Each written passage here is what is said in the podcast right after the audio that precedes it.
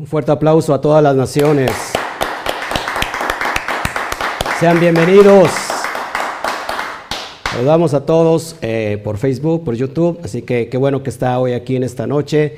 Les agradecemos, tenemos un estudio fabuloso, estupendo, eh, para celebrar en esta noche de Shabbat.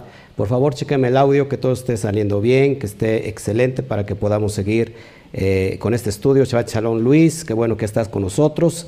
Rápido leo las entradas para saludarles. Gracias, gracias por tu comentario. Gracias, Yamel Pizzi.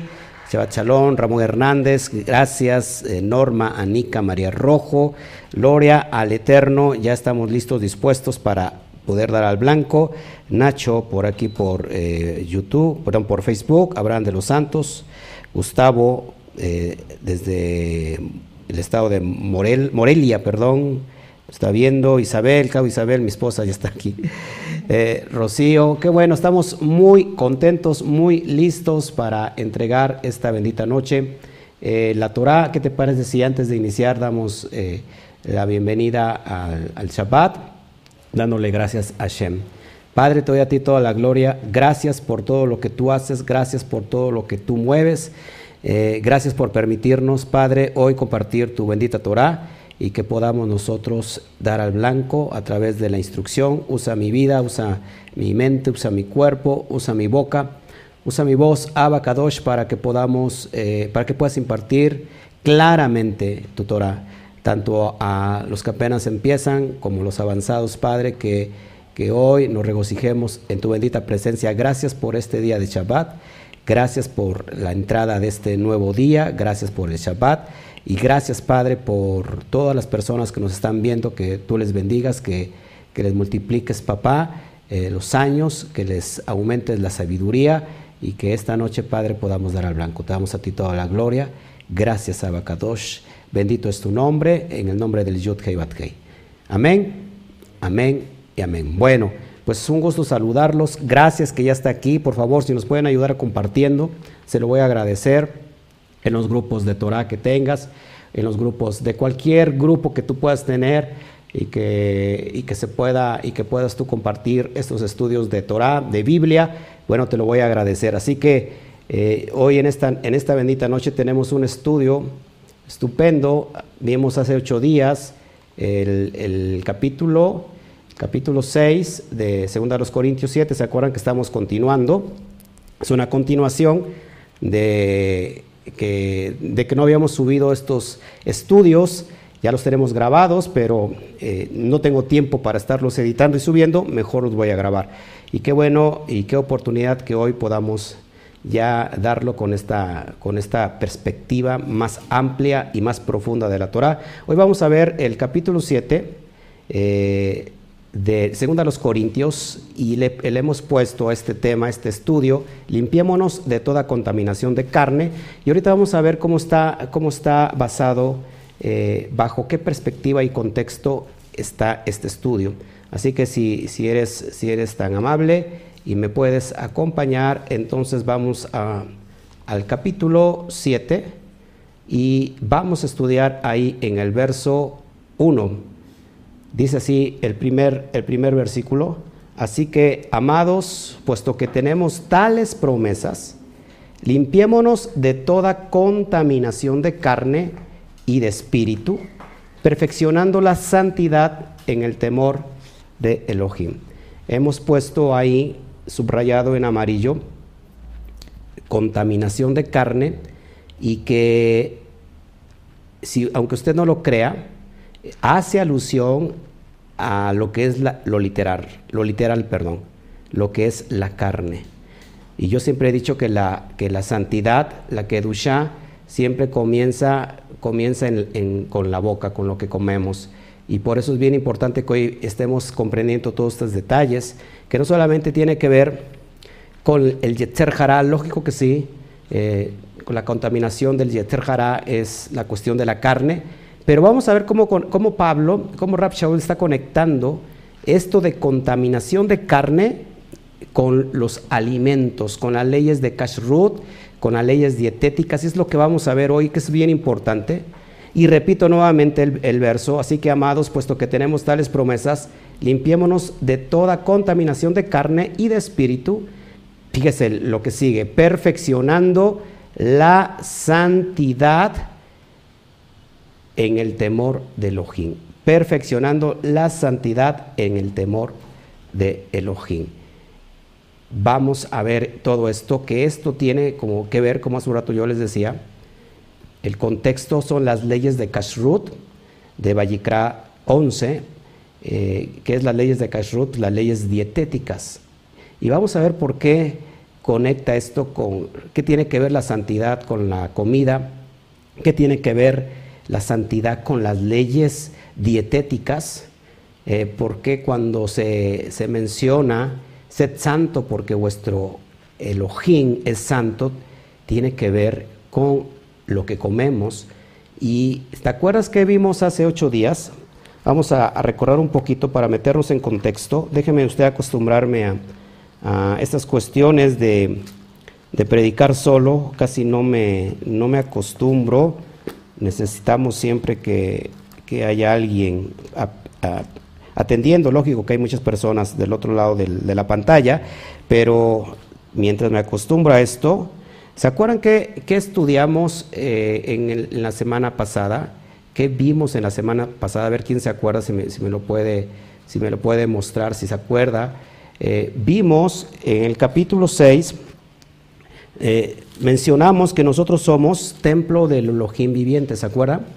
Que Pablo decía, ustedes son templo de, ese, Elohim, son, la morada del Ruach Kodesh, del, Espíritu de Santidad, y ahora nuestros cuerpos funcionan como, ese Mishkan, que se levantaba en, medio del desierto y se volvía a armar y conforme la nube eh, se elevaba y, se, y se movía, entonces todo el Mishkan tenía que ser levantado por los levitas, por, por los Juanín, y entonces avanzaban y conforme la nube se paraba, bueno, ahí, volvían a levantar otra vez el Mishkan.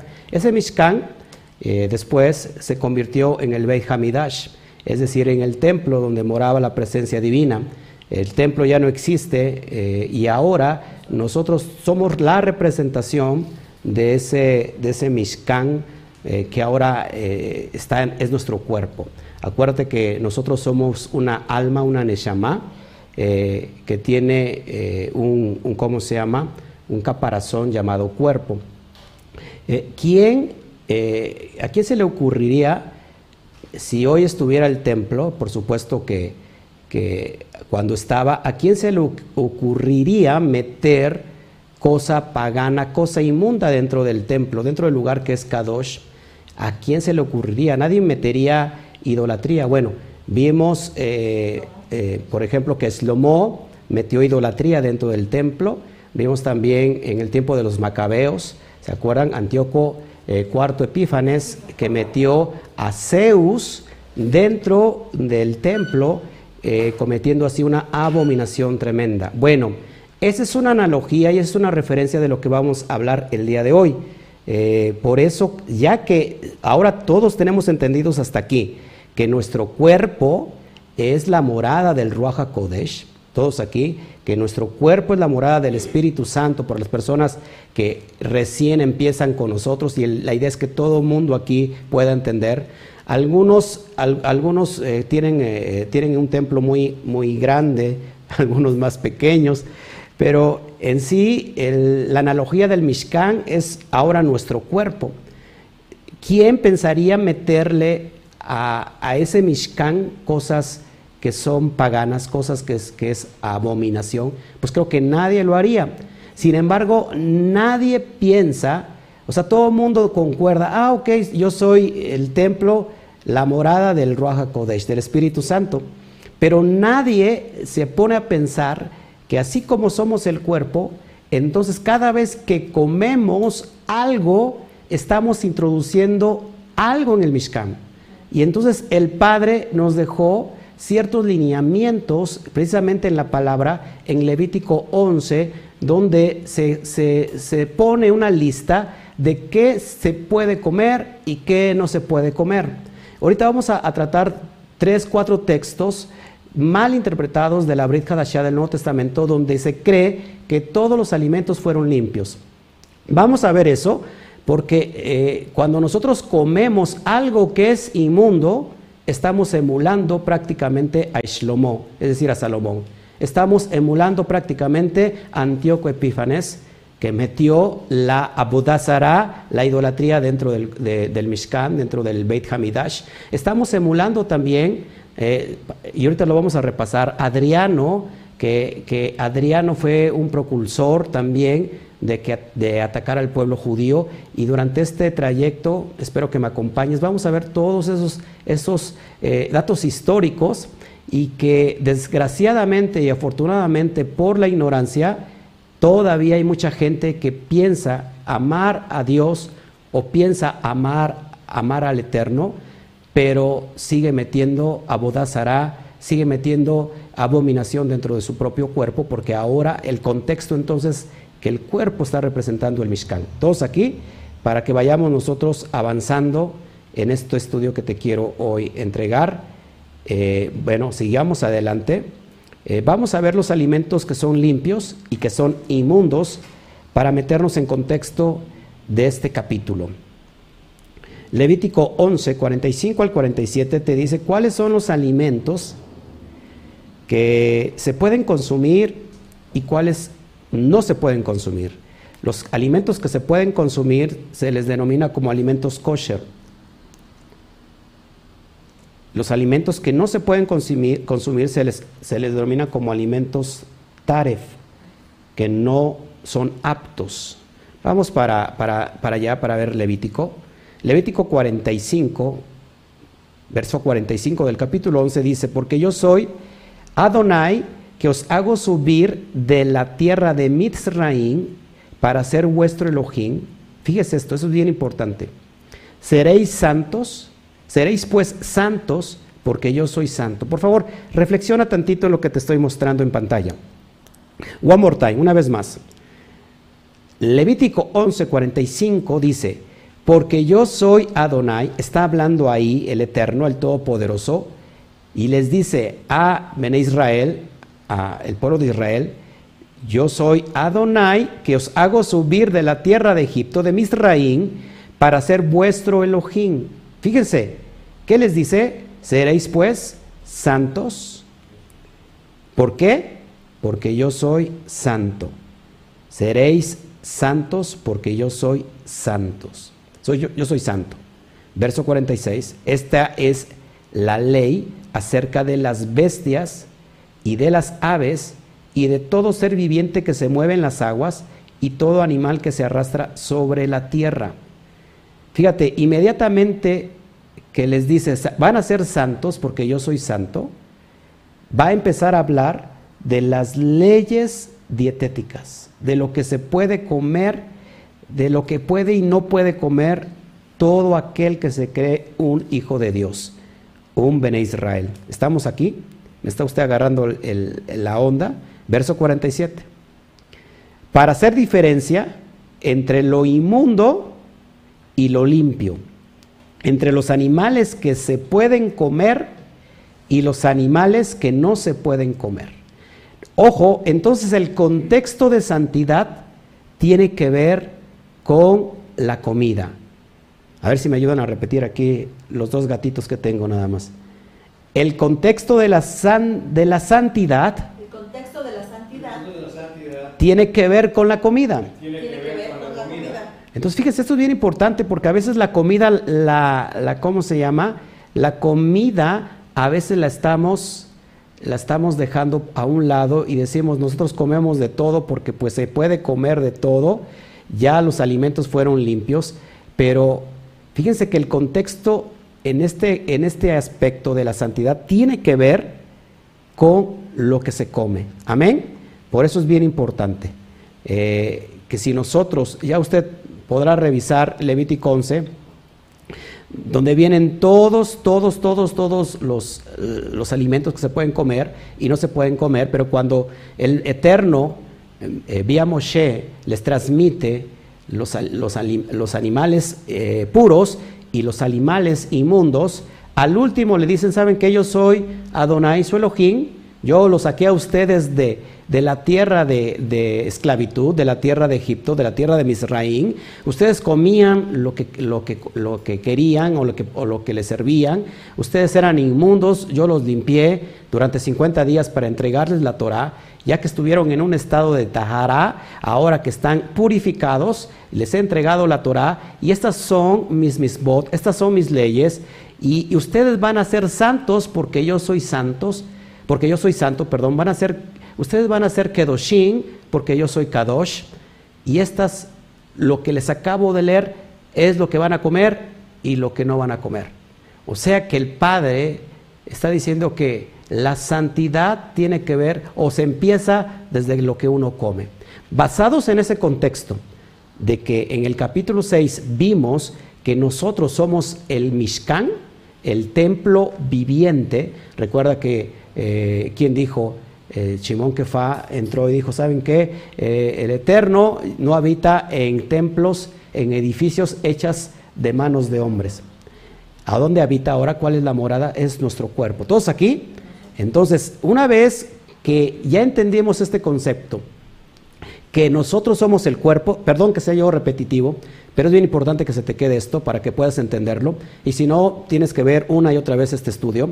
Eh, eh, eh, nosotros somos la, estamos representando, nuestro cuerpo está representando el Mishkan.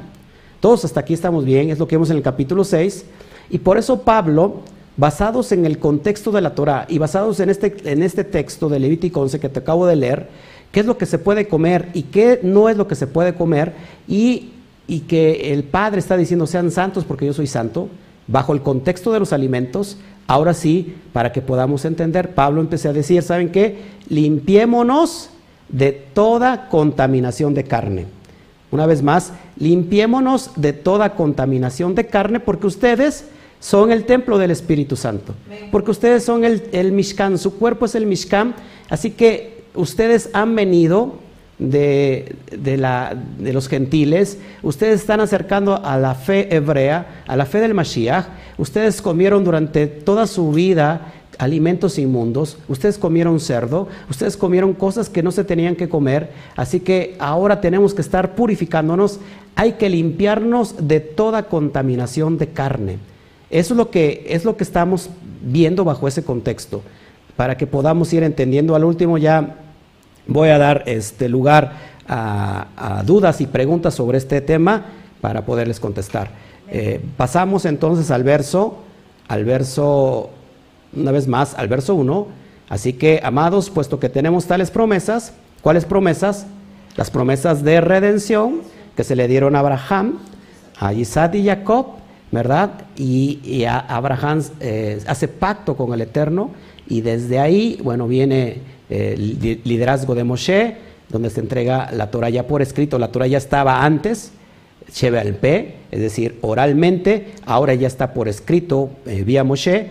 Y Pablo está diciendo, entonces con, limpiémonos de toda contaminación de carne y de espíritu, perfeccionando la santidad en el temor de Elohim. Aquella persona que tiene temor a Elohim o temor de Elohim, esa persona es aquella que se está perfeccionando y que no quiere eh, de alguna manera contaminarse con las cosas que el Eterno dejó por escrito. ¿Todos aquí?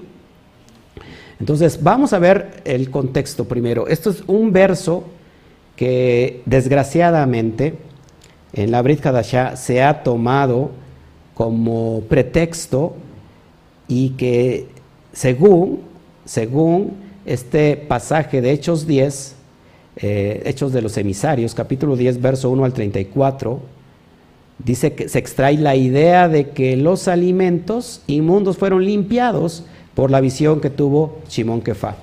Para eso es importante que vayamos, una vez más, que vayamos al contexto. Acuérdate que un texto se tiene que entender bajo el contexto.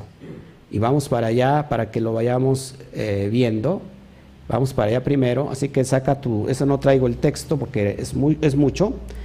Saca tu, tu Torah y vamos a, leerlo, el verso 10 del, de Hechos 10, Hechos de los emisarios, y lo vamos a ir estudiando poco a poco para que vayamos entendiendo todos estos conceptos. Ya había hablado mucho sobre la cuestión de, los, de las leyes. Hay, revisa en la primera carta a los Corintios, ahí hablo sobre qué es lo que se puede comer, qué es lo que no se puede comer, y tú lo vas a estar cotejando con tu propia Torah, con tu propia palabra, porque creo que la palabra del Eterno no cambia, creo que la palabra del Eterno, del eterno es inmutable y no varía. Entonces vamos para allá, 10, eh, capítulo 10, desde el verso 1 en adelante, así que espero que ya lo tengas en tu mano y podamos estarlo leyendo. Había en Cesarea un hombre llamado Cornelio. ¿Quién era Cornelio? Era un centurión de la compañía llamada La Italiana. Era un romano, un, soldado romano encargado de 100, de 100 subalternos. Eso se llama como centurión. Él era que piadoso y temeroso de Elohim. Si lo puedes subrayar por favor ahí, piadoso y temeroso Vamos a entender el contexto del lenguaje, de las expresiones idiomáticas que encontramos en la Brit Hadashah, que es ser piadoso y temeroso de Elohim. La, palabra piadoso o la expresión, expresión perdón, piadoso en la Brit Hadashah es una persona observante. Cuando decimos observante, ¿observante de qué? observante de la Torah. Entonces Simón, es, perdón, Cornelio, ojo, Cornelio, y mucha gente no lo sabe, mucha gente no sabe esto, Cornelio, aunque era un soldado romano, un centurión, él se estaba acercando a la fe hebrea. Ya era simpatizante de la fe y posiblemente, posiblemente estaba asistiendo a una comunidad en su tiempo. Y, te lo, y, y ¿por qué te lo digo? Bueno, porque por los mismos contextos que estamos viendo en Hechos. Entonces, él era un hombre piadoso y qué? Y temeroso de Elohim con toda su casa. ¿Estás viendo esto? Con toda su casa. Con toda su casa, fíjense, y que hacía muchas limosnas al pueblo y oraba a Elohim siempre. La palabra limosnas que es como lo traduce la Reina Valera, en realidad no se trata de las limosnas que tenemos entendidos nosotros que venimos de la iglesia romana, del catolicismo. En realidad, lo que estaba diciendo que ayudaba al pueblo, ¿a cuál pueblo, para empezar? ¿A, qué pueblo? ¿A qué pueblo estaba ayudando Cornelio? ¿A su pueblo? ¿A los gentiles? ¿A, ¿A qué pueblo está ayudando? a los judíos, a las personas que estaban guardando la, la, Torah. Y eso, hermanos, una de dos. Lo que, lo que realmente hacía Cornelio estaba haciendo sedacá. Todos aquí estaba haciendo sedacá. Es decir, ayudando al huérfano, a la viuda, a los necesitados. ¿Y cómo puedes ayudar al pueblo del Eterno? ¿Cómo lo puedes ayudar? Pues cuando tú haces acá, cuando haces teruma dentro de una comunidad. Entonces, eh, se dice que, que Cornelio era un gentil, un justo entre las naciones. Por eso el término piadoso y temeroso, por ejemplo, temeroso es una persona, no aquel que teme a, ay, es que teme a Dios, Ay, es que teme a Elohim, ¿no? es que esa persona, mi vecino, es, temeroso de Dios porque le teme. ¿Qué es la expresión temeroso? Es una persona que está guardando la Torah. Todos aquí. Eh, por eso Cornelio era un, un. Ya se constituía un Gersadik, un justo entre las naciones, porque ya estaba guardando Torah y es más, estaba ya ofrendando dentro de la comunidad. Seguimos, verso 3. Este vio claramente en una visión como a la hora novena del día que un ángel de Elohim entraba donde entraba donde él estaba y, de, y le declaró Cornelio. Él mirándolo fijamente y atemorizado dijo, ¿qué es Señor? Y dijo, tus oraciones, tus tefilot y tus ofrendas han subido para memoria delante de Elohim. Bueno, vamos a leer desde el verso Vamos, seguimos leyendo rápido para que no nos perdamos del contexto. Envía pues ahora hombres a Jope y al venir a Shimón, le dice el malaj, le dice el mensajero, el que tiene por sobrenombre Pedro o Kefa. Este posa en casa de cierto, de cierto Shimón, curtidor, que tiene su casa junto al mar. Él te dirá lo que es necesario que hagas. Id al ángel, id el ángel, perdón, ido el ángel que hablaba con Cornelio, este llamó a dos de sus criados y a un devoto soldado de los que le asistían, a los cuales envió a Jope después de haberle contado todo. Al día siguiente, mientras ellas iban por el, ellos iban por el camino y se, y se acercaban a la ciudad, Kefa o Pedro subió a la azotea para orar cerca de la hora sexta, es decir, entre las 12 y las 3 de la tarde, mientras les preparaban su comida, sube a orar. Simón Kefa, y, y ahí donde tiene la visión. Ojo aquí, por favor. Presten mucha atención para que podamos entender esto. Dice, y tuvo, el verso 10, y tuvo gran hambre y quiso comer. Pero mientras le preparaban algo, le sobrevino un éxtasis. Simón Kefa entró en éxtasis y vio el cielo abierto y que descendía algo semejante a un gran lienzo que atado de las cuatro puntas era bajado a la tierra, en el cual había de todos los cuadrúpedos terrestres y reptiles y aves del cielo. Y le vino una voz, levántate Pedro, mata y come. Entonces Pedro dijo, Adonai, no, porque ninguna cosa común o inmunda he comido jamás. Escuche por favor a Chimón Kefa, porque esto es bien importante que lo entendamos y vamos a, develar todo este, este misterio que se encuentra escondido o, que no esté, no es que esté escondido, literalmente es que no se ha interpretado como debe de ser. Fíjate lo que contestó Pedro en el verso 11, perdón, en el verso 12 Leo nuevamente, en el cual había de todos los cuadrúpedos terrestres y reptiles y aves del cielo, y le dio un éxtasis y, vino una voz que le dijo, levántate Pedro, mata y come. Entonces Pedro dijo, Señor, no, porque ninguna cosa común e inmunda he comido jamás. Simón Kefa, ¿quién era?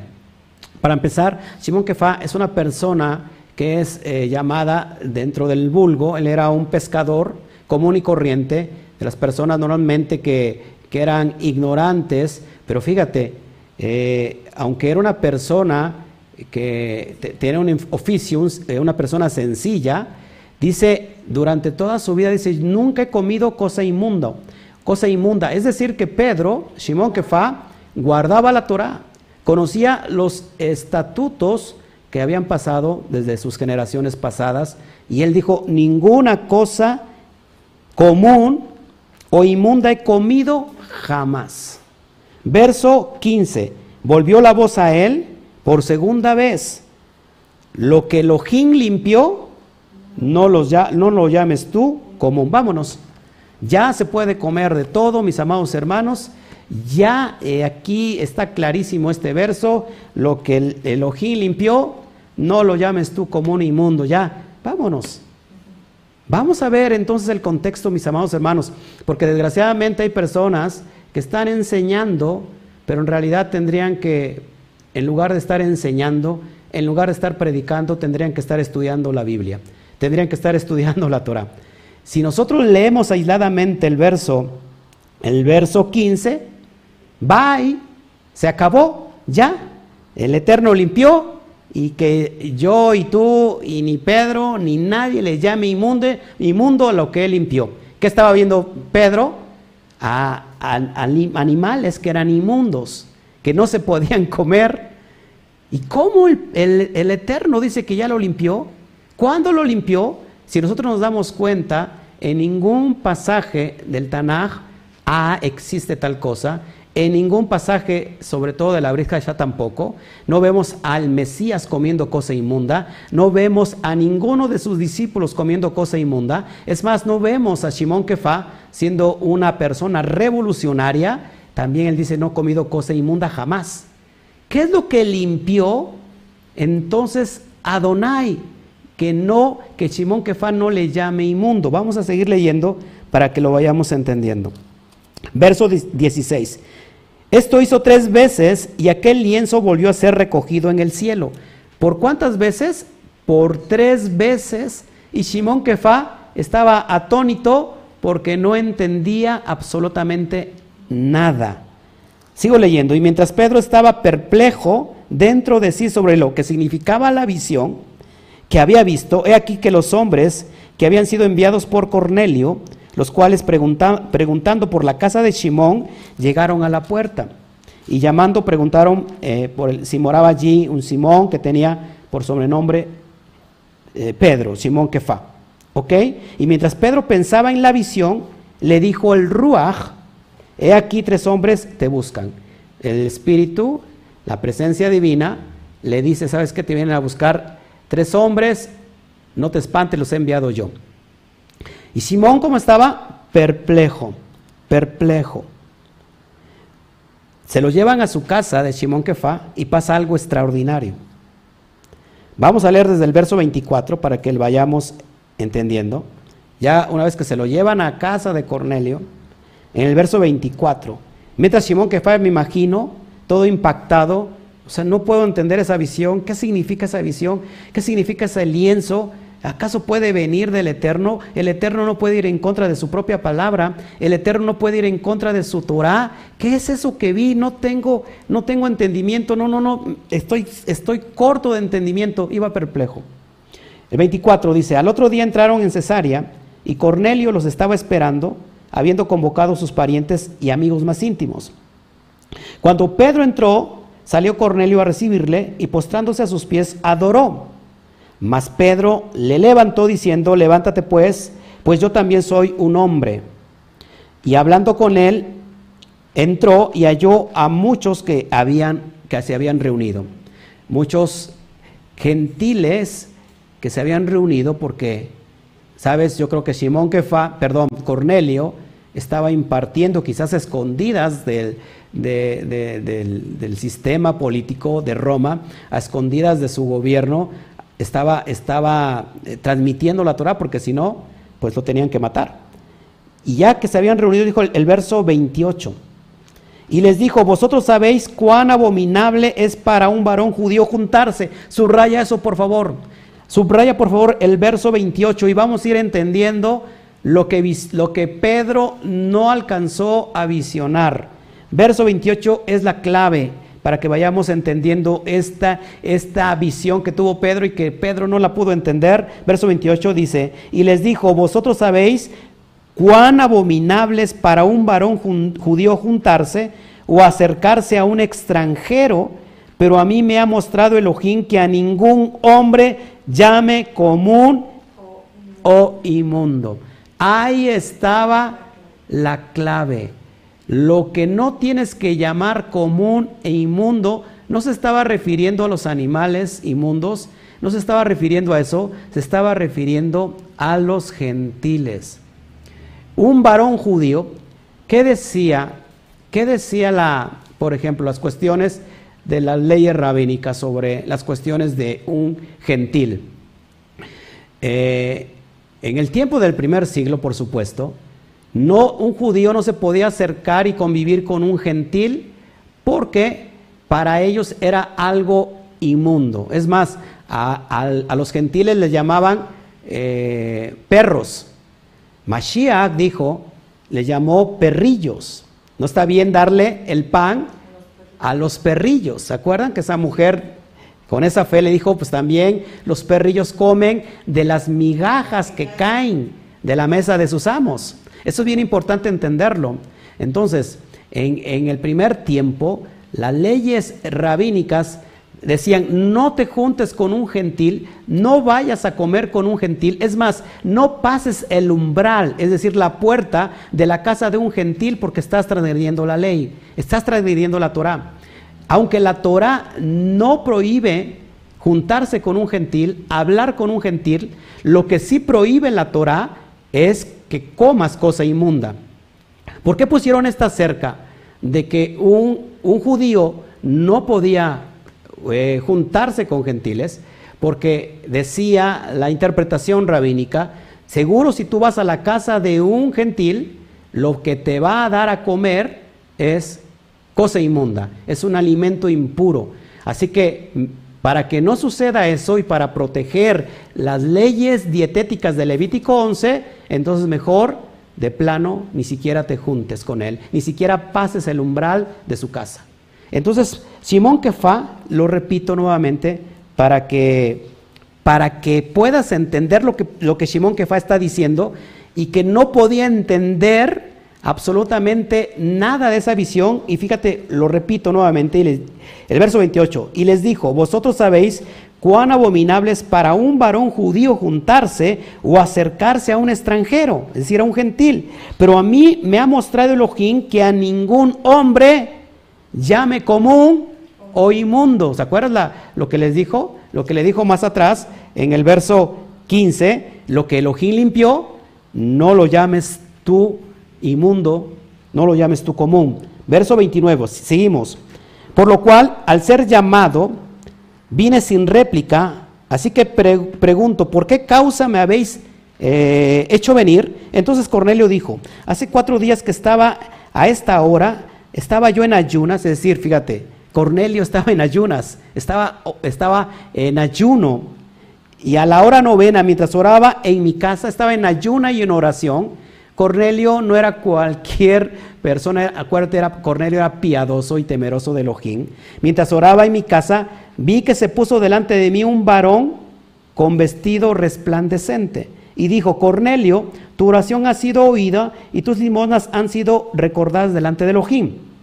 Envía pues a Jope y haz venir a Simón, el que tiene por sobrenombre Pedro, el cual mora en casa de Simón, un curtidor junto al mar, y cuando, llegue, y cuando llegue, él te hablará. Así que luego envié por ti y tú has hecho bien en venir. Ahora, pues todos nosotros estamos aquí en la presencia de Elohim para oír todo lo que Elohim te ha mandado. El que, verso que sigue es el que, el que da el contexto a todo. Verso 34. Subráyalo por favor ahí con tu con tu Torah, con tu Biblia, con tu Brit Fíjate el verso 34. Entonces Pedro, ojo, abriendo la boca dijo, en verdad comprendo que Elohim no hace acepción de personas. Hasta ese momento le cayó el 20 en la cabeza, le cayó toda la morralla en la cabeza y dijo, ah, ya comprendo esa visión, ya comprendo esa revelación. Lo que no tengo que llamar inmundo es a lo que Elohim ha limpiado. ¿Qué limpió? A esos gentiles, a esa casa del norte, a ese Israel que se había perdido en el 721 antes de Mashiach, que se conoce como las ovejas perdidas de la casa de Israel, que perdieron su identidad, que perdieron su herencia y se mezclaron entre todas las naciones. Ese es el hijo pródigo, ese es Efraín, a que el padre limpió por medio de los méritos del Mashiach y los está llamando por nombre. Hasta ese momento Shimón Kefa dijo, ahora entendido la visión, no se trata de alimentos, no se trata de, de, comer algo inmundo, sino se trata de que nosotros hemos llamado inmundos a ese Efraín, a esa casa del norte, a esos samaritanos, que se mezclaron y que le dieron la espalda al Eterno.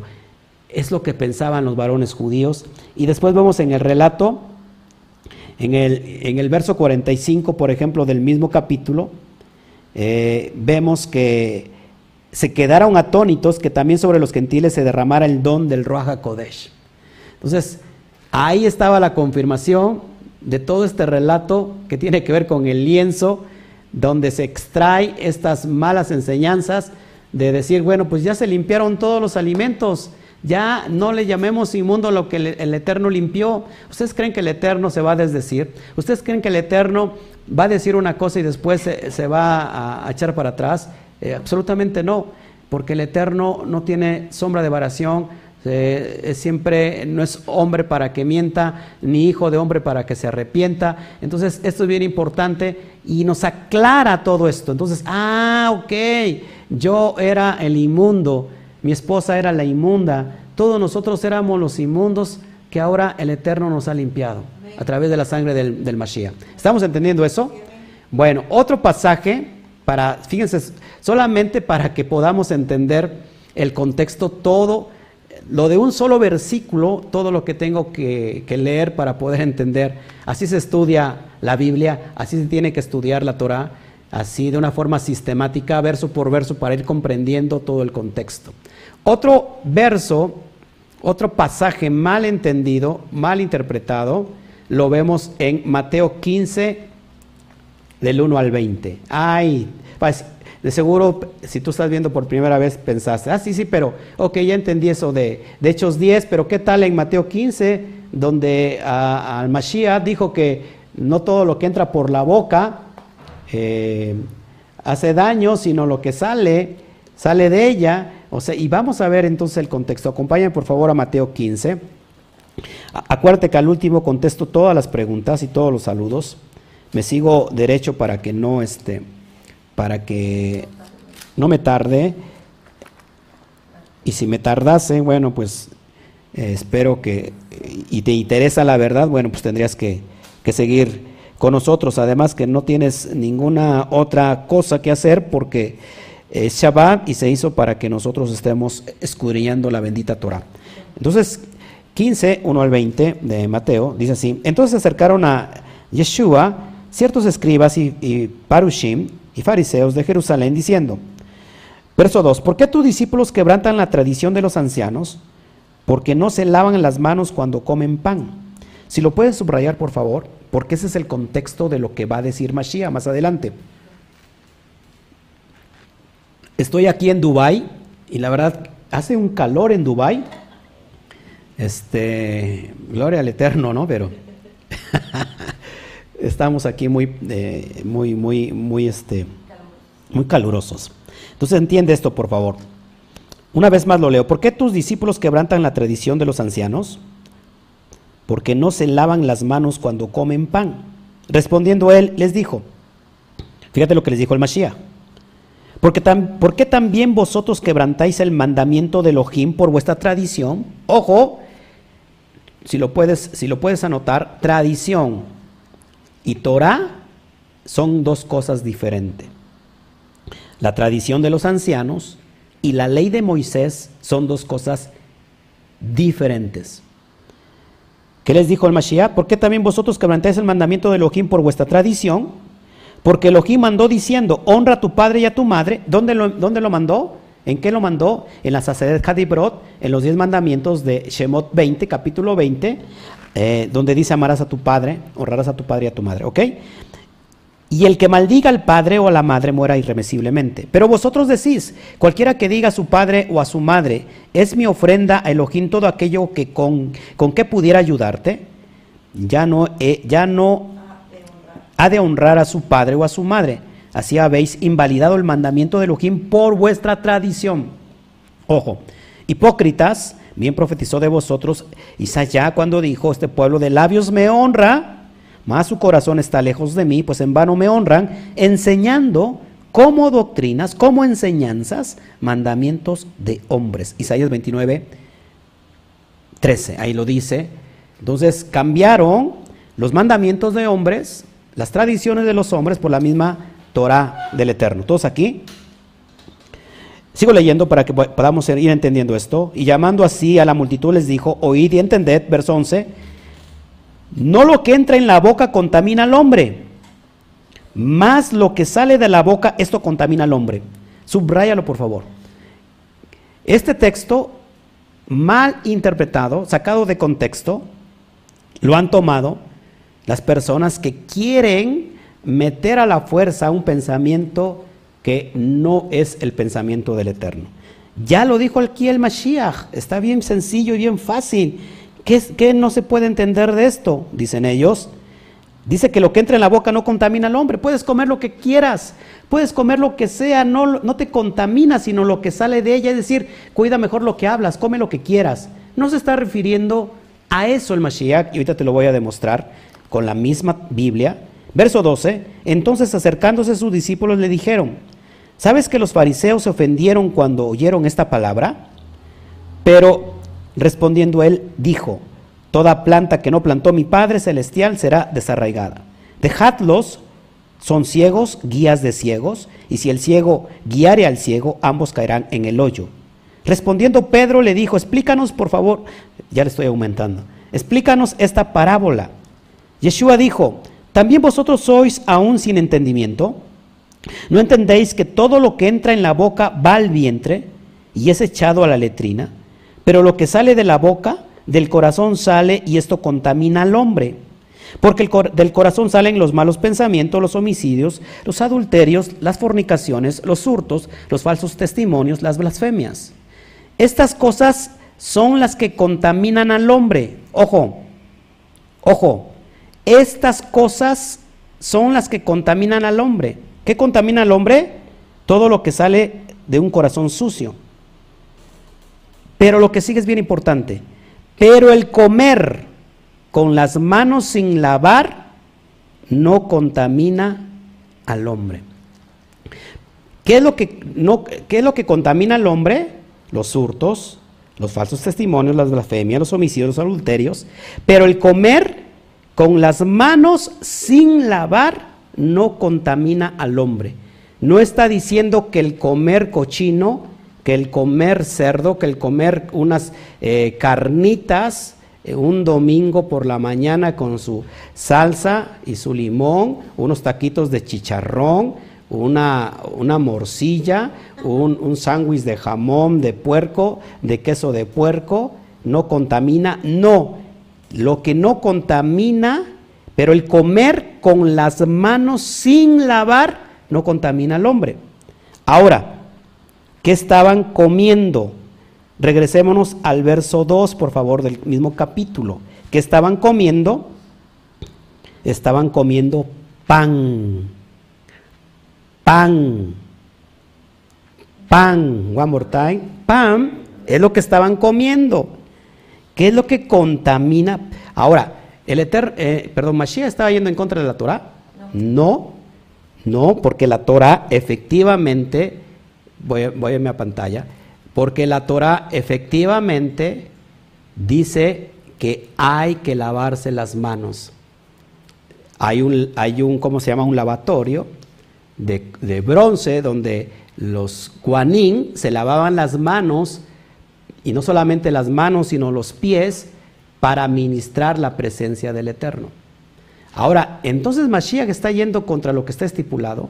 No, no, porque eh, aunque esa ley es por siempre y para siempre, y hoy en día, hasta el día de hoy, esa, esa mitzvah añadida de proteger ese mandamiento se le conoce como Netilah Yadain, que es el lavarse las manos.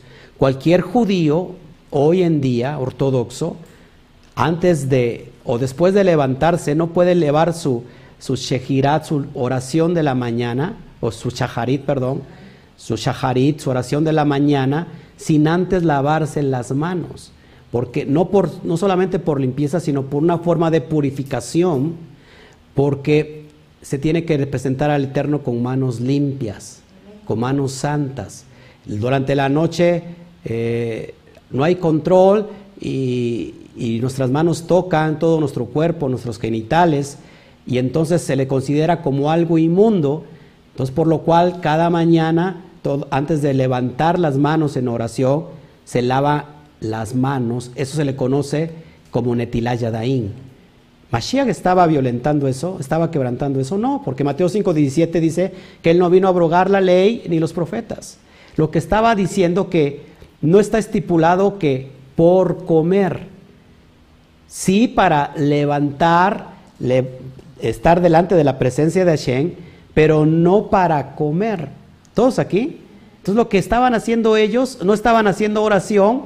Si hubieran estado haciendo oración y no se están lavando las manos, esto se, ya se puso como un ritual, de Yadaín, pero no para comer. Entonces, en ese aspecto dice, no lo que entra a, ¿cómo se llama?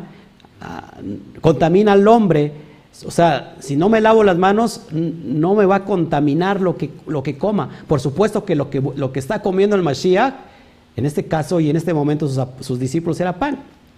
Era pan, eh, era algo permitido para comer, no está comiendo aquí cosa inmunda. De hecho, no vas a ver en los cuatro evangelios a el Mesías comiendo pan, perdón, comiendo cosa inmunda, ni a sus discípulos, ni, ni al más aguerrido que es Pedro. Lo acabo de leer en Hechos 10. Yo no he comido cosa inmunda nunca.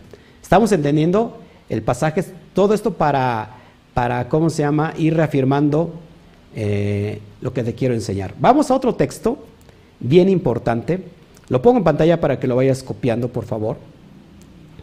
Lo, lo vas viendo ahí en pantalla y lo vas, lo vas entendiendo. Vamos a Lucas 24, 41, 42. ¿Qué comió el Mashiach después de su resurrección? Porque después de, su, resurrectar, así se dice, después de, de, resurrectar, se presenta delante de sus talmidín y hasta los espanta.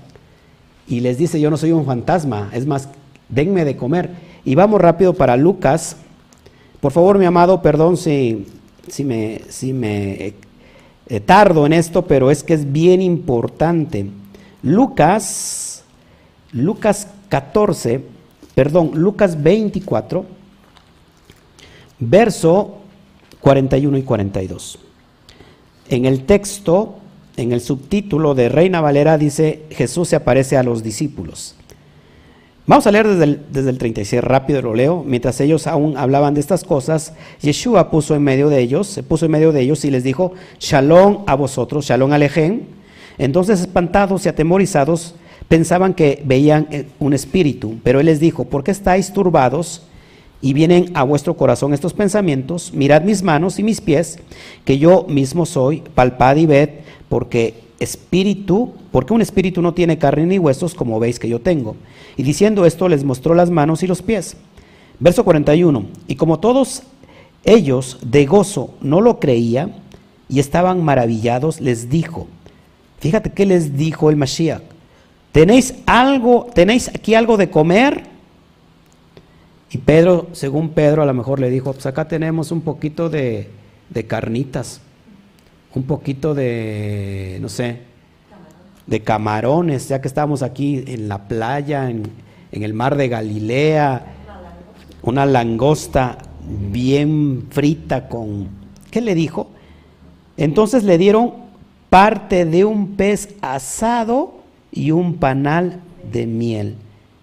43, y él lo tomó y comió delante de ellos. Impresionante Mashiach después de su resurrección comió, siguió comiendo cosa kosher, cosa eh, que es apta para el consumo de acuerdo al Levítico 11. Y más él que era un, un eh, kadosh, un santo.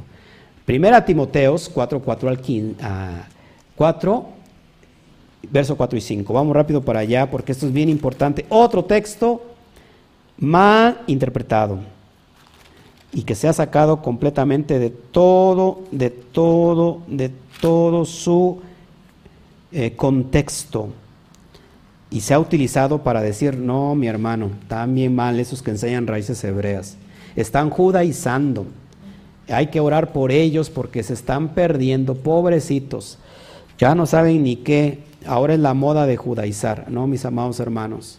Estamos una vez más reinterpretando lo que se interpretó mal. ¿Ya lo tienes? El, contexto es la predicción de la apostasía, es decir, los que se van a apartar de la, de la fe, de la emuná.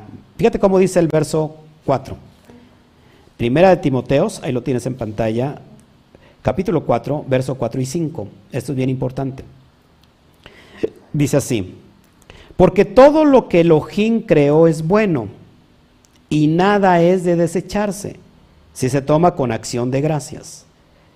Hasta aquí ya estamos diciendo, ya ves, todo lo que Dios creó es bueno. Nada es de desecharse si se toma con acción de gracias. Por eso hoy los, los que no creen en la Torah toman este texto y oran por el cochinito.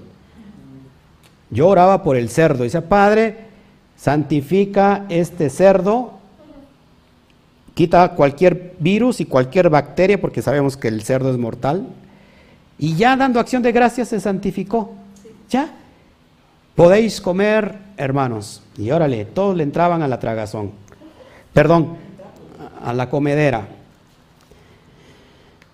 Verso 5 te da el contexto, te da la respuesta. Desgraciadamente no leemos lo que sigue.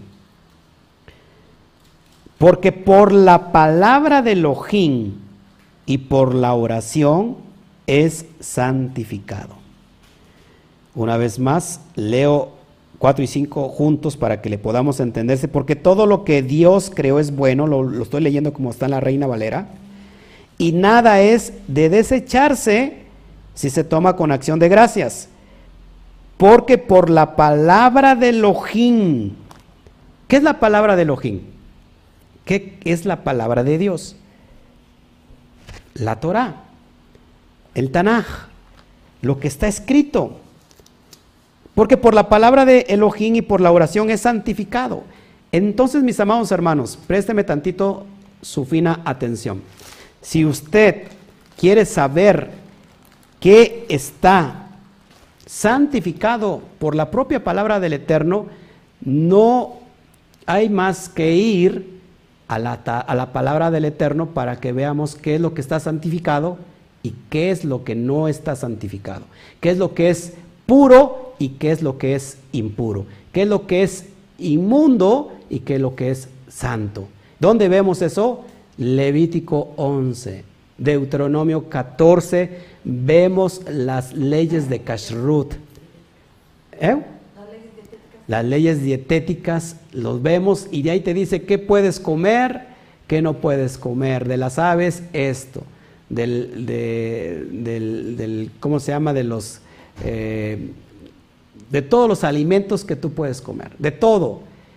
Y entonces ahora sí puedes decir, Padre, te doy gracias porque todo lo que tú creaste es bueno y nada hay que desecharse, si se toma con acción de gracias porque por la palabra de Elohim y por la Torah y por la oración es santificado. ¿Dónde tenemos que ir para ver si es esto apto para comer y apto para no comer? Precisamente en la Torah. ¿Estamos entendiendo, mis amados hermanos? Y solamente llevo el primer versículo. Este es increíble.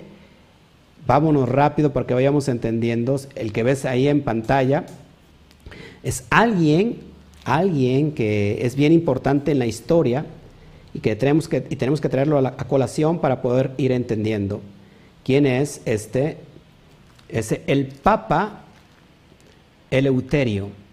Es el Papa romano. Fíjate, ¿qué hizo este Papa romano? En el año 178 después de Mashiach, después de, eh, eh, de, perdón, en el tiempo de nuestra era, San Eleuterio decretó los cristianos ahora pueden comer alimento inmundo. Ya no están obligados a guardar las leyes dietéticas de la Torah, las leyes dietéticas de Levítico 11 de Deuteronomio 14, aún en contra de la propia palabra del Eterno. Esto es bien importante, mis amados hermanos, porque eh, cuando nosotros no entendemos el contexto histórico, pues la verdad no vamos a poder dar al blanco. Un año anterior a esto, en el ciento, eh, es que está muy chiquito aquí, no feo, no estoy viendo, perdón, no tengo ahora mi monitor, no, lo tengo conectado y, y no lo veo, bueno, aquí más o menos. Fíjense, en el año 178 después de Cristo, a poco más de 114 años de la desaparición del apóstol Pablo, asesinado por órdenes de Roma, por ya saben quién, quién, lo, quién, lo, quién, lo, quién lo mató. Los seguidores del Mashiach seguían observando y guardando la Torah. Fíjense, un año antes, en el 177 después de Cristo, es decir, un año antes de esto, los, los mataban a todos los, a todos los judíos, a todos los que estaban guardando la Torah, la los mataban por negarse a comer cerdo. Esto se le conoce como el martirio de León, en el año 177 después de Mashiach. Un año después viene este papa católico, eh, San Eleuterio, y él proclama, ahora todos los cristianos pueden comer alimento inmundo. ¿Quién estaba limpiando el alimento inmundo? El Eterno no. Nunca el Mashiach dijo algo parecido. ¿Quién lo estaba haciendo? Roma. ¿Con quién? Con este, con este Papa católico. Este es impresionante que mucha gente está en Roma, dice amar al Eterno y se ofende por que nosotros estemos enseñando raíces hebreas y que piensa que estamos judaizando, cuando muchos de nuestros hermanos del antepasados, generaciones pasadas, fueron llevadas a la muerte en un, en un circo romano, en la arena romana, y, les y, se los, y se los daban a comer a los leones, porque estos no querían comer cerdo. ¿Cómo, ¿Cómo saber en el primer siglo ya estábamos hablando, perdón, estamos hablando en el siglo, siglo II, ya casi a finales del siglo II, a principios del siglo III, todavía creyentes, Nazratín, comunidad judía, comunidad de gentiles que estaban ya guardando la Torah, eran perseguidos todavía por Roma, y cómo eh, se daban cuenta que ellos guardaban la Torah, pues cuando les ofrecían morcilla, cuando les ofrecían cerdo, cuando estos se negaban a comer cerdo, entonces eran enviados para que se los comieran los leones. Un año después, con la autoridad de Roma, con la autoridad de este, del papado, este San Euleuterio, perdón, limpia lo inmundo. Limpia lo que es inmundo sobre la propia autoridad de nuestro Padre eterno. ¿No te parece, ¿no te parece eso una aberración? Estoy enojado por las malas interpretaciones. Eh, por eso, mis amados hermanos, que cuando nosotros no entendemos esto, empezamos a desvariar y por alguien que tradujo mal, interpretó mal, mucha gente no sabe este, este contexto histórico, por ejemplo. Cuando alguien está negando las leyes dietéticas de la Torah, de la Biblia, de la misma palabra del Eterno, está sometiéndose a Roma. Entonces los cristianos que salieron del catolicismo, nunca en realidad salieron del, catolicismo porque siguen bajo Roma. No sé si me explico. Guardando un día que no es, por ejemplo, como el domingo. ¿Qué pasó en la época de los, macabeos? Antíoco Epífanes, en el 160, antes de la era común, ¿Qué hizo este Antíoco Epífanes? Esto, es bien impresionante. Vino a Israel, vino a Jerusalén y metió a Zeus en el templo. Esto es impresionante. Tomó las riendas de Jerusalén, de Israel, y, metió en el templo Kadosh, metió a Zeus y prohibió la circuncisión. ¿Qué, más prohibió eh, Antíoco Epifanes? Prohibió el Shabbat so pena de muerte. dice el libro de los Macabeos que no entró en el canon, porque no es porque sea apócrifo, de hecho es un libro completamente histórico.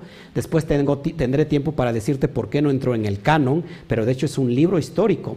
Eh, mira, ¿qué, ¿qué pasó? Que cuando había mujeres o había hombres circuncidando a sus niños, ¿qué pasaba? Que los colgaban en las calles para que todo el mundo se diera cuenta. Eh, aquel que estaba guardando Shabbat, iban y los, y los colgaban para que todos se dieran cuenta. hubo un día, y cuenta ese libro histórico, que un Shabbat murieron mil judíos, fueron asesinados por legiones de Antíoco, Epífanes, en un día de Shabbat. ¿Por qué fueron asesinados? Porque era Shabbat y estaba prohibido guardar el Shabbat. ¿Y qué pasó con ese pueblo, con, esos, con, esos, con esas mil personas que estaban eh, escondidas guardando el Shabbat? No se defendieron porque estaban respetando el Shabbat. Por eso vinieron los macabeos y acabaron con todos ellos. Por eso a ellos se les debe y por eso Israel celebra la fiesta de la, de la Hanukkah. Y hoy, y hoy ves una menorá de nueve brazos que se conoce como Hanuquilla, en referencia al milagro de haber sacado las legiones eh, griegas eh, del templo y, haber recuperado el templo. Eso es bien importante. Después, Eh, desde ahí empiezan ya estas prohibiciones.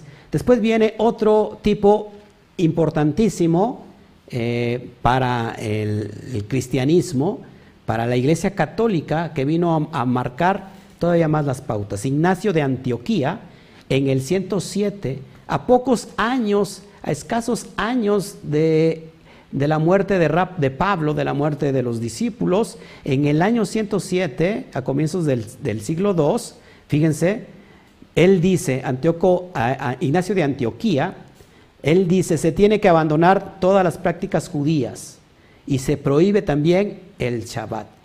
Después viene Trajano en el 120, que esto es impresionante porque los que no conocen la historia, eh, bueno, viene Trajano y sigue este emperador romano, y él muere y es, sucedido por Adriano, Publio Helio Adriano, en el 120 del tiempo de la era común. ¿Y quién era Adriano? Era la pareja sentimental de Trajano, era la, pareja sexual de Trajano. ¿Qué hizo? ¿Qué hizo este Adriano, este malvado, este Reshaín eh, malvado? Sacó a todos los judíos de la tierra de Israel, metió al dios Júpiter dentro del templo, óigame usted el favor, metió a Júpiter, eh, Júpiter es Zeus Peter, Zeus Peter, de ahí viene la, la, transliteración Júpiter, que significa eh, eh, Dios, Dios Padre, o Zeus Padre, Dios Padre. Eso es impresionante. Él metió eh, al Dios Júpiter en el templo y preguntó, aquí mataron a ese tal Mesías en ese, en, ese cerro del Gólgota, ahí voy a poner entonces al Dios Mercurio. eso es impresionante. ¿Qué hizo también? prohibió guardar el Shabbat también su pena de muerte. Y una vez que expulsó a todos los judíos en, en esa, en esa tercera guerra y dijo, ¿saben qué? No quiero ver a los judíos. ¿Qué pasó? Que a Jerusalén le cambia el nombre y le pone a Elia Capitolina. Y en Judea dice, vamos a ponerle un nombre que les arda a los judíos. Y, sale el nombre, ¿quién es su, su enemigo acérrimo? Pregunta. Pues los filisteos. ¿Y sabes cómo le pone a Judea? Filistea que en latín es Palestina. De hecho, Palestina no existe. De hecho, Palestina no existe. ¿Quién, le puso Palestina? El emperador Adriano. Ya entonces, entre el año 117 al 132 de, de la era común, el descanso ya no tiene que ser en Shabbat, sino ahora es en domingo.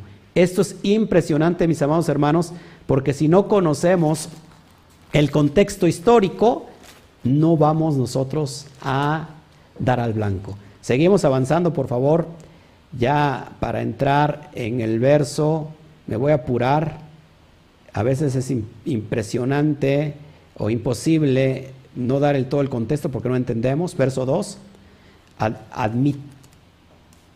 ver, admitimos, admitimos, o admitimos, perdón, admitimos a nadie, dice Pablo, hemos agraviado, a nadie hemos corrompido, a nadie hemos engañado. Verso, verso 3. No lo digo para condenaros, porque ya he dicho antes que estáis en nuestro corazón para morir y para vivir juntamente. Fíjate cómo le dice a los corintios. Mucha franqueza, mucha, mucha franqueza tengo con vosotros mucho me glorío con respecto de vosotros, lleno estoy de consolación, sobreabundo de gozo en todas nuestras tribulaciones. Aquí Pablo estaba ya regocijando por la teshuva de los corintios. Vemos en el capítulo 1 el mal comportamiento que había, que había pasado en la comunidad. De hecho, acuérdate que se estaban peleando unos con otros, se demandaban. No solamente ahí los líderes espirituales hacían algo, sino que iban a las, a las cortes eh, eh, ¿cómo del sistema, eh, del mundo, iban a las cortes seculares y ahí arreglaban sus problemas y se estaban emborrachando, había una persona que se metió con la, con la ¿cómo se llama? Con, con, la, con su madrastra y había pecado y entonces aquí Pablo ya se empieza a regocijar porque ellos han comprendido y están entrando en Teshuvah. Ya en la segunda carta a los Corintios vemos esto.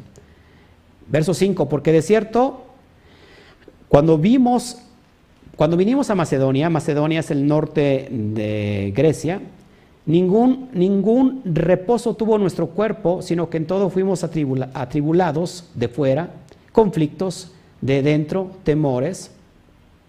Verso 6, pero Elohim, que consuela a los humildes, nos consoló con la venida de Tito. Tito 1, y vemos Tito 1.4, otro fiel eh, sirviente de Pablo, discípulo también, y también trabajador en, la obra del Eterno, una persona entregada, eh, lo que fue Tito, y vamos a ver después su carta también a Tito. Verso 7, y no solo con su venida, sino también con la consolación con que él había sido consolado en cuanto a vosotros, haciéndonos saber con gran afecto vuestro llanto, vuestra solicitud por mí, de manera que me regocijé aún más.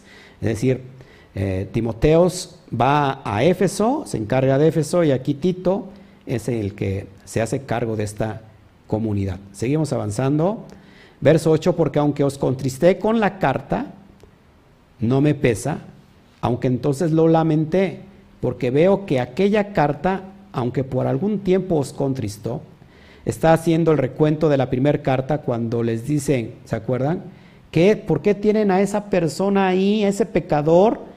Se metió con su propia madrastra y ustedes lo tienen ahí, échenlo fuera, échenlo a Satanás a fin de que su alma no se pierda. Es lo que está, es lo que está diciendo aquí Rab Shaul. Yo sé que se, a lo mejor se pusieron tristes, a lo mejor fue un poco duro, pero creo que era necesario para que ustedes entendieran. Sigo adelante.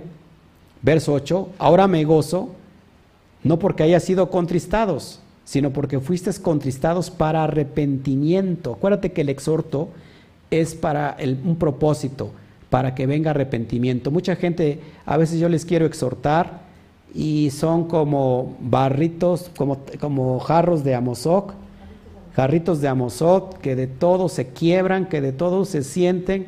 Es muy difícil la exhortación y a veces muchas personas no soportan un consejo de alguien porque ya lo toman como a regaño, ya lo toman como, que, como ataque y, lejos de, arrepentirse, pues se ofenden y se van. Entonces acá dice Pablo, dice, porque no porque haya sido contristado, sino porque fuisteis contristados para arrepentimiento, porque habéis sido contristados según Elohim, para que ninguna pérdida padecieseis por nuestra parte. Verso 10, porque la tristeza que es según Elohim produce arrepentimiento para salvación de que no hay que arrepentirse, pero la tristeza del mundo produce muerte. Es decir, que si algo te pone triste y si viene del Eterno, lo que te va a producir es salvación. Eh, quiere que nosotros nos arrepintamos de las cosas que estamos haciendo mal, que dejemos de contaminarnos de carne y de espíritu, que dejemos de estar comiendo lo que se nos venga en gana porque se me antojó, porque yo pienso que así es, y la verdad es que no es porque tú pienses que es así, sino por lo que el Eterno quiere que hagamos. Y esto produce, ¿para qué es este, este, este propósito? Para salvación. De que no hay que arrepentirse, de eso no te tienes que arrepentir, bueno, pues ya eh, te pusiste triste, pero es para salvación. Pero cuando, lo, pero cuando la tristeza viene del mundo, pues eso produce muerte, produce eh, estrés, produce eh, opresión lo que estamos viviendo en el mundo hoy, la enfermedad que está creciendo, eh, que está poniéndose peor, que no solamente es crisis eh, sanitaria, sino que hoy crisis financiera, pues eso, si te clavas en eso, eso te va a producir muerte. Mejor hay que, hay que arrepentirnos de lo que hemos estado haciendo mal delante del Eterno. Verso 11. Porque aquí, esto mismo de que hayáis sido contristados según Elohim, ¿Qué solicitud produjo en vosotros? ¿Qué defensa? ¿Qué indignación? ¿Qué temor? ¿Qué ardiente afecto? ¿Qué celo? ¿Y qué vindicación? En todo os habéis mostrado limpios en el asunto. Espero algún día expresar estas mismas palabras de Rab Shaul a toda esta comunidad que el Eterno nos dio a dirigir, administrar y decirles, valió la pena el, el, el ¿cómo se llama? El, eh, haberles dicho, haberles estado diciendo en cada Shabbat, hagan esto, eh, arrepiéntanse de esto, guarden el Shabbat como debe de ser, eh, vivan en integridad, vivan en Kedushá, por favor no coman cosa inmunda, por favor respeten sus cuerpos, respeten su, su, su, templo, su Mishkan, por favor una y otra vez que algún día dije, todo esto valió la pena este esfuerzo que hice y que estoy haciendo en desvelarme y acostarme a las 3 de la mañana todos los días por estar estudiando, por estar preparándome, para estar exhortándoles en tiempo y forma y aún fuera de tiempo, porque así le dijo Pablo, exhorta a tiempo y fuera de tiempo, predica a tiempo y fuera de tiempo, ha valido la pena y que, que si alguno en, en algún momento le el mensaje le afectó, si en un momento sintió ese, esa tristeza y se confrontó consigo mismo y, acabó diciendo, ¿sabes qué? Creo que la estoy regando, creo que estoy mal. Qué bueno, eso a mí me llena de, de mucho, de mucho placer. Ya para ir terminando, vamos al verso 12. Así que, aunque os escribí no fue por causa del que cometió el agravio. ¿Quién había cometido el agravio? El muchacho que se había metido con su madrastra. Dice, ni por causa del que lo padeció, sino para que se os, hiciese manifiesta nuestra solicitud que tenemos por vosotros delante de Elohim. ¿Cuál era la solicitud? Estar orando por esas almas que estaban en la comunidad de Corinto, que no se perdieran, así como oro yo por cada uno de ustedes, que, no se desvíen ni a derecha ni a izquierda. Verso 13, por esto hemos sido consolados en vuestra consolación, pero mucho más nos gozamos por el gozo de Tito, que haya sido confortado su espíritu por todos vosotros. Es decir, ¿cómo recibió la comunidad de Corinto a Tito? Espléndidamente, así como si fuera el propio Rab Shaul. No que a veces las personas quieren a fuerza que el pastor esté presente. No, es que si viene un hermano, un emisario, pues ya no es lo mismo que si no, si no viene el pastor. Así que seamos maduros de estar viendo todo esto. Verso 14, ya para ir terminando.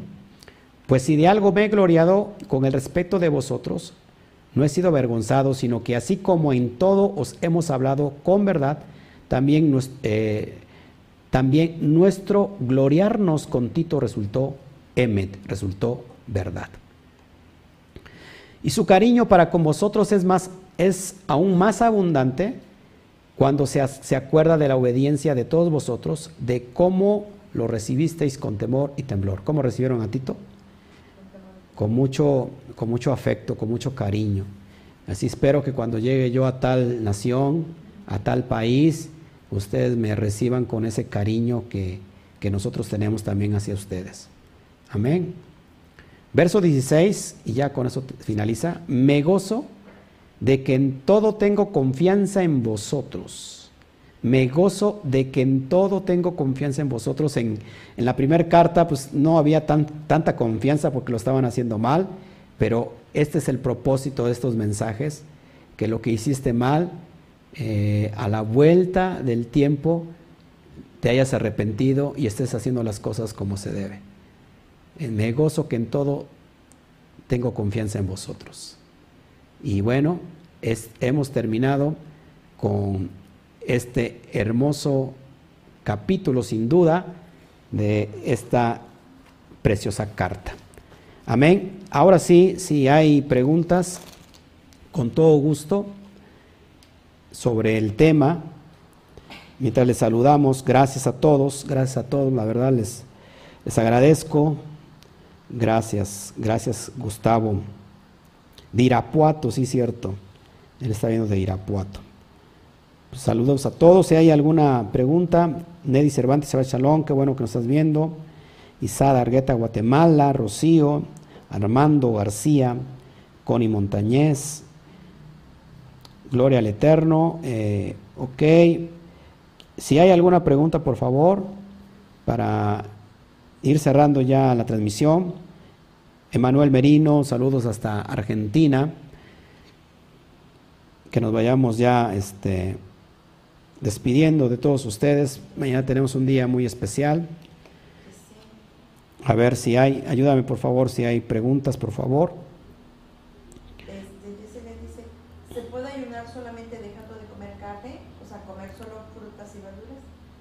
Se puede ayunar solamente dejando de comer carne, es decir, bueno, el ayuno eh, en realidad este, tiene que ver con ausencia de alimentos, pero Isaías habla en Isaías 58, si no mal recuerdo, cuál es el verdadero ayuno, eh, pues esa, esa, hacer ayuda, hacerse de acá, es el verdadero ayuno, pero si vas a ayunar, abstente de alimentos, este, algunos se, también eh, eh, se, no toman ni agua por ciertos días, siempre tiene que, ser con un propósito. Y el propósito del ayuno es que vas a estar, eh, van a estar ustedes en constante oración, en tefila, es decir, van a estar, ¿cómo es la palabra? Este, entregados. Sí, entregados completamente, apartados, que se vayan a un lugar, que se aíslen, van a ayunar, van a estar ahí un tiempo, por eso a veces los tiempos de ayuno no son muy, no son muy largos porque pues no nos podemos desaparecer del mundo, pero si lo puedes hacer con esa intención que, y le quieres, y esto es para que haya una entrega eh, eh, más abierta espiritualmente hablando, porque cuando estamos llenos, nuestro estómago está lleno, la verdad, un estómago lleno produce sueño, y entonces cuando te duermes, pues ya entonces, estar más liviano, cuando no hay alimento, nuestro espíritu está más abierto para poder recibir de parte del Eterno. Amén. ¿Quién más? Si nos, si nos pueden ayudar, por favor. Connie dice que vio un comentario que cuando dice mate y come es una mala traducción, que sí es verdad. Sí, lógico, hay, hay muchas malas traducciones de mate y come, en realidad no significa esto. Yo mañana voy a hablar eh, y, y cada vez que hablo, y a, muchos les parto el corazón. Cada vez que enseño la verdad, a muchos les parto el corazón porque muchas personas todavía siguen cargando, todavía, o, seguimos, bueno, seguimos ya no porque, pero muchas personas siguen cargando todavía becerros de oro, eh, ídolos que, eh, que agarraron en el mundo y que ahora están en las raíces hebreas y que pues, lo quieren seguir eh, de alguna vez, de alguna manera, ¿cómo se puede decir la palabra? Justificando. Mañana vamos a hablar de ciertos versículos que no, que fueron anexados, que no existen en los originales y que fueron anexados por copistas posteriores en escritos tardíos. Y hay, hay eh, pasajes claves que, que todo mundo lo lee y por esos, esos pasajes han creído, por ejemplo, en la Trinidad, por ejemplo, y de ahí sacan una filosofía, ahí sacan una creencia eh, profunda, y sin embargo eh, esos versículos no existen. Mañana los vamos a enseñar, y hay muchos mal interpretados como este. Pero bendito sea el Eterno, que aún con esa mala interpretación de mata y come, pues ya leyendo todo el contexto de Hechos 10 podemos entender a qué se estaba refiriendo la visión. ¿Quién más, por favor? Si hubiera alguien más, déjeme saludar a todos los demás aquí, por favor. Gracias a todos.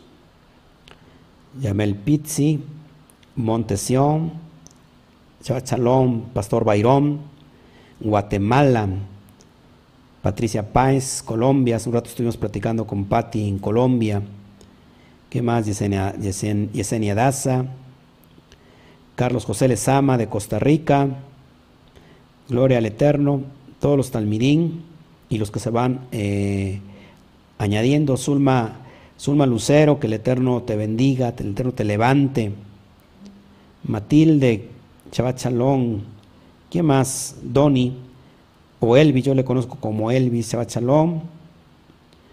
Desde Tlacotalpan, Veracruz, Elsa Paretz, Chalón, Chalón, amada eh, Elsa. ¿Y qué más? Bueno, pues no tengo aquí. Gracias por tus comentarios, Neddy Cervantes. Gracias, gracias. Gracias, Luz Ballesteros. Shabbat Shalom Juventino desde Honduras, Gloria Shem. Bueno, si, si no hay, es Belinda también, estoy viendo aquí, ella es de Costa Rica, pero está eh, habitando en, en, Estados Unidos. ¿Quién más, por favor, eh, si nos pudieran ayudar con eso? Con, si hay dudas, fíjese, yo estoy muy abierto para las preguntas y bueno, casi nadie se atreve a preguntar. Shalom, este, José Rack, es que no, no veo bien, nos está escribiendo desde San Marcos, California. Amén. Bueno, pues no sé, si hubiera, si hubiera peticiones también ya antes de cerrar esto, vamos a orar. El día de mañana tenemos un, un día bien hermoso, profundo, tenemos la, la tercera carta de la primera epístola a, Timoteos, donde vamos a ver estas cuestiones que les acabo de decir, los, los versos, los versos que fueron añadidos o que palabras fueron cambiadas de alguna manera para justificar cierta creencia, como vemos en primera de Timoteos 3:16, que dice que Dios se hizo carne, en realidad la palabra Dios ahí no existe, sino que se cambió precisamente en los escritos tardíos para, para creer esta cuestión de la, de la, de la, ¿cómo se llama? de la unicidad y mañana se lo voy a mostrar en el, en el griego. Amén. ¿Qué más? Pues no, no veo, ¿verdad? Ayúdame, esposa, esposa mía. Así es, este estudio y todos los que nos ha dado me han quitado muchísimas telarañas espirituales que el Eterno le siga dando más revelación. Gracias, sí, teníamos muchas telarañas. Parecíamos, en lugar de un Mishkan, parecíamos un centro de Halloween andante, ¿no? Teníamos tantas telarañas ahí. Pero bueno, gracias. Bueno, todos mis talmidín que nos están viendo, nadie nos quiere comentar, por favor, de los que son de aquí, de, de casa físicamente. Este, alguien si se quiere, nos quiere comentar algo, nos quiere preguntar algo qué calor hace aquí. La verdad es que ya nunca más vuelvo a venir a Dubai. Este, todo está cerrado, imagínate. No, no, ya me voy para la casa. ¿No, ¿No hay preguntas? Bueno, peticiones, por favor. Vamos a orar ahora sí, para que nos vayamos yendo. Mañana nos vemos con estos dos estudios. Eh, Primera Timoteos capítulo 3 y por la tarde tenemos la porción de la semana y una porción impresionante, Pinjas, la Parashá 41, Pinjas, y vamos a hablar que todo se está conectando con la boca, ¿te acuerdas que, que la Parashá anterior tiene que ver con la boca, este, con las palabras de poder, las palabras, las palabras producen poder, tenemos Pinjas que también tiene que ver con la boca, de hecho Pinjas eh, tiene, se forma de dos palabras, pei, que significa boca, y nahash, que significa serpiente. Pinjas, boca de serpiente. Y es lo que vamos a ver eh, el día de mañana, porque el Mashiach dijo, ¿se acuerdan? Sean ustedes prudentes como serpientes y sean mansos como palomas. Es lo que dijo y tiene que ver con, esta prudencia para poder hablar las cosas y, por qué Pinjas es tan importante y por qué se le conoce y por qué se le puso como boca de serpiente. Eh, lo vamos a ver el día de mañana, así que no te lo pierdas, estamos mañana a las 5 eh, eh, por la tarde dando la porción que nos corresponde y en la mañana pues tenemos esta bellísima, este bellísimo capítulo que, que tenemos, que nos toca. Así que si no hay más por el momento, pues si no hay peticiones, usted ha estado muy estrecho. Yo digo como Pablo, yo les abrí mi corazón, les abrí mi, espíritu, eh, fui muy honesto, pero ustedes se han reservado, no han, no han querido abrir, su corazón. Así que, bueno, aquí ya entró la primera la primer, este, oración. Por favor, puede orar por mi vista, sobre todo mi ojo derecho. ¿Ok? Vamos a orar por el ojo derecho. Amén.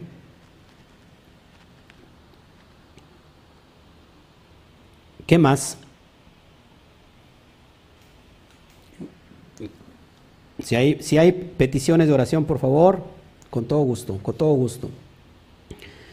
Vamos a, a terminar orando para que nos vayamos despidiendo de este, de este bendito lugar y, este, y que el Eterno haya cumplido el propósito de este mensaje. Si tú estabas comiendo todavía eh, tu cochinito, pues hoy te has dado cuenta que eso es abominación, eso es impuro, eso es inmundo. Eh, si tú estabas comiendo tus mariscos, tus eh, ostiones, tus camarones, pues eso hay que desecharlo.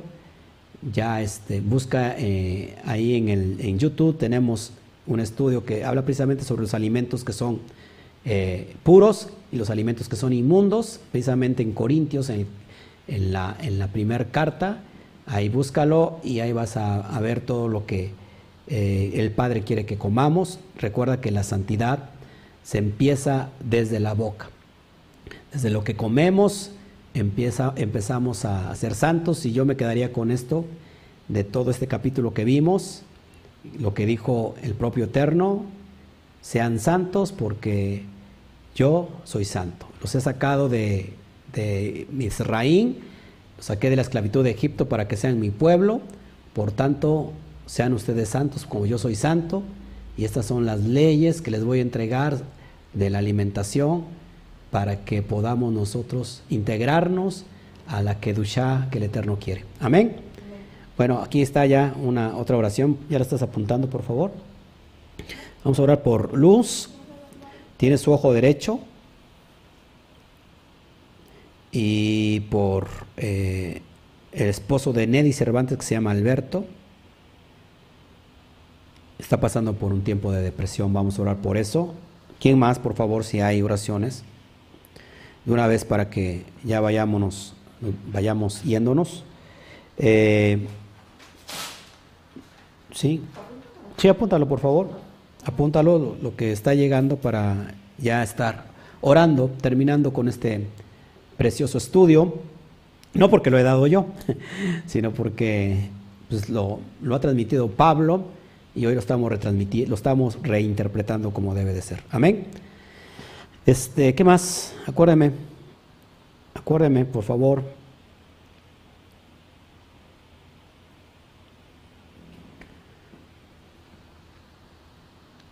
Gracias a todos.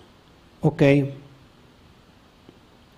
Vamos a, también está pidiendo Carlos José Lezama por oración por un pastor de Nicaragua que fue afectado por COVID-19.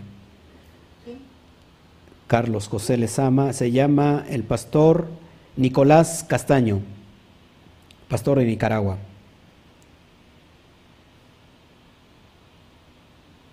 Gracias, tica mexicana. Gracias, gracias. Shalom hasta donde estés. Igualmente. Otra oración por Gustavo, vamos a orar por Gustavo, por la familia de Gustavo y por el trabajo que va a cambiar, que va a mudar de trabajo Gustavo, que Gustavo nos quiere venir a visitar a, la comunidad. Eh, yo creo que mientras pase todo esto, ya queríamos abrir el primero y bueno, resulta que pues se vino en la zona más fuerte, no se había dado, pues ahora se está dando y la verdad que no hay, no hay este, día para cuándo, pero nosotros confiamos en el Eterno Quisiéramos estar con ustedes físicamente, abrazarlos, darles el ósculo santo, es decir, darles un, beso santo, este, estar, estar en unidos, pero bueno, esperemos que pase pronto esto. Amén. Bueno, pues vamos a, a pedir por estas oraciones para que podamos nosotros irnos despidiendo, que no me quiero ir, pero bueno, es tiempo de que algunos no han cenado, van a cenar como yo. Si no has cenado, pues vente a, casa, te espero. Apenas lo vamos a hacer. Y, este, y si ya cenaste, bueno, pues yo creo que te tienes que ir preparando para dormir. Para el día de mañana tenemos un día eh, largo donde estaremos transmitiendo los, las dos conferencias en la mañana y en la tarde para seguir eh, elevándonos espiritualmente. Amén. Bueno, vamos a, vamos a orar. Gracias, oren por mí también, se los agradezco, oren mucho por mí. Eh, ok. Ok, ok. Bueno, vamos a orar. Gracias, papá, te damos a ti toda la gloria. Bendito eres. Gracias, Abba, por tu bendita misericordia, por tu rajen que está hoy sobre nosotros. Tu ruach, el ruach Adonai Alai, espíritu, está sobre mí, está sobre tu comunidad, está sobre las personas que nos están viendo ahora mismo, papá.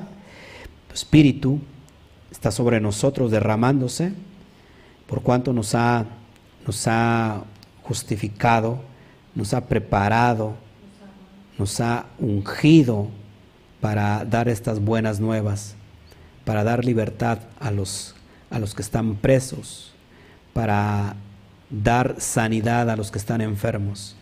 Te pido, Padre, por todas aquellas personas que tienen situaciones.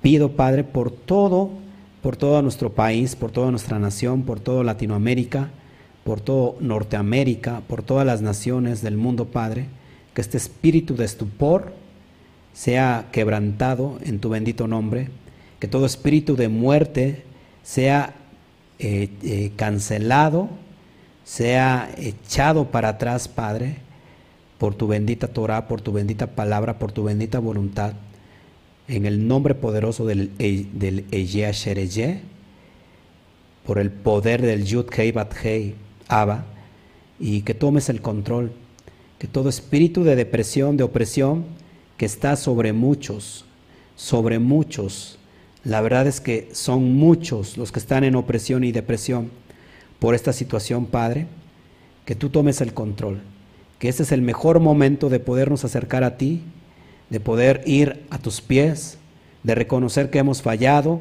de reconocer que hemos sido infieles, que hemos estado metiendo a nuestro templo, a nuestro Mishkan, cosas, Padre, que son inmundas, que no lo habíamos entendido quizás, pero que a partir de esta noche, Padre, los ojos se abren de muchos que, en este momento lo están viendo y que lo van a ver en retransmisión, que se están arrepintiendo de haber hecho mal, de haber cometido abominación contra ti, papá. Te doy gracias por la vida de todos aquellos necesitados, de todos aquellos hambrientos y sedientos por ti. Te pido por la vida de Luz Ballesteros, por ese ojo derecho, el ojo derecho nos, da la capacidad, Padre, para visionar, para visionar y, es controlado por esta parte izquierda del cerebro, controla la vista derecha. Y esta, este mismo ojo fue que el Nahash quiso que se le sacaran a todos los Bene Israel para que hiciera un pacto con ellos. Este ojo derecho nos marca todo aquello que es visionario, todo aquello que, que se puede alcanzar. Entonces, Padre, te pido sobre la vida de Luz Ballesteros, de una manera espiritual y a la distancia, papá, ella en este momento siente el fuego, siente tu presencia, papá, de Ruaja Kodesh, la inspiración divina, el espíritu de santidad, tocando la parte izquierda de su cerebro y conectando eh, aquellos, aquellos eh, eh, conexiones que van al ojo derecho, Padre. Te pedimos por ese ojo que sea sano en este momento.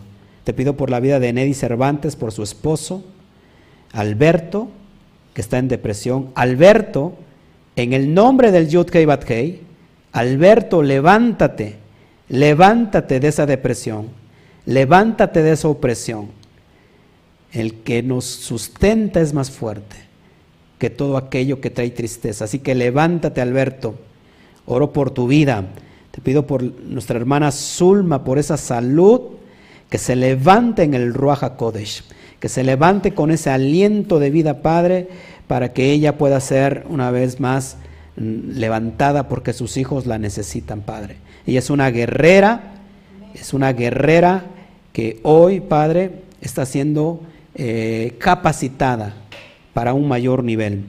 Te pedimos por la vida del pastor Nicolás Castaño, que tiene COVID, que está en Nicaragua, Padre, lo está pidiendo nuestro hermano Carlos José Lezama. Te pido, Padre, por este pastor, que sus pulmones sean abiertos, que se vaya todo parásito, todo virus, toda bacteria del sistema respiratorio y que pueda eh, vivir, Padre, para darte a ti toda la gloria y que te conozca a ti, el único Elohim verdadero, al único poderoso. Te pedimos también por la vida de Fernando García Rojas, tiene COVID, y también por su familia, eh, que no se contagie. Padre, levanta la vida de Fernando, está orando por él, para que la, fuerza del Roja Kodesh y su juventud eh, sean el aliciente para que se pueda levantar por sus hijos, por su familia. Te pedimos por, por María Luisa Márquez, que nuestro Padre le, muestre el propósito y su voluntad. Te pedimos por Elsa Pérez, por su matrimonio y por la salud física y, la, y de forma espiritualmente también sobre cada uno de ellos. Y te doy gracias por todos los que están viéndonos, papá, y que hoy está fluyendo la unción poderosa de tu Ruaja Kodesh para cada uno de ellos en su casa, esa transmisión así como llega a, su casa, en su cuarto, así mismo, Padre, esta, esta unción se transmite, Padre, para que conforte sus corazones. Te damos a ti toda la gloria, te damos a ti toda la honra y toda la alabanza. Bendito seas. Amén, amén y amén. Vamos a darle un fuerte aplauso al Eterno. Bueno, pues sin más ni más, yo creo que nos retiramos.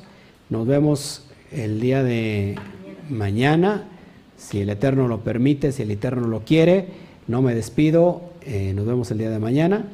Nos despedimos, salimos del aire a la cuenta de tres. Decimos uno, dos, tres. Shabbat Shalom. Aplausos.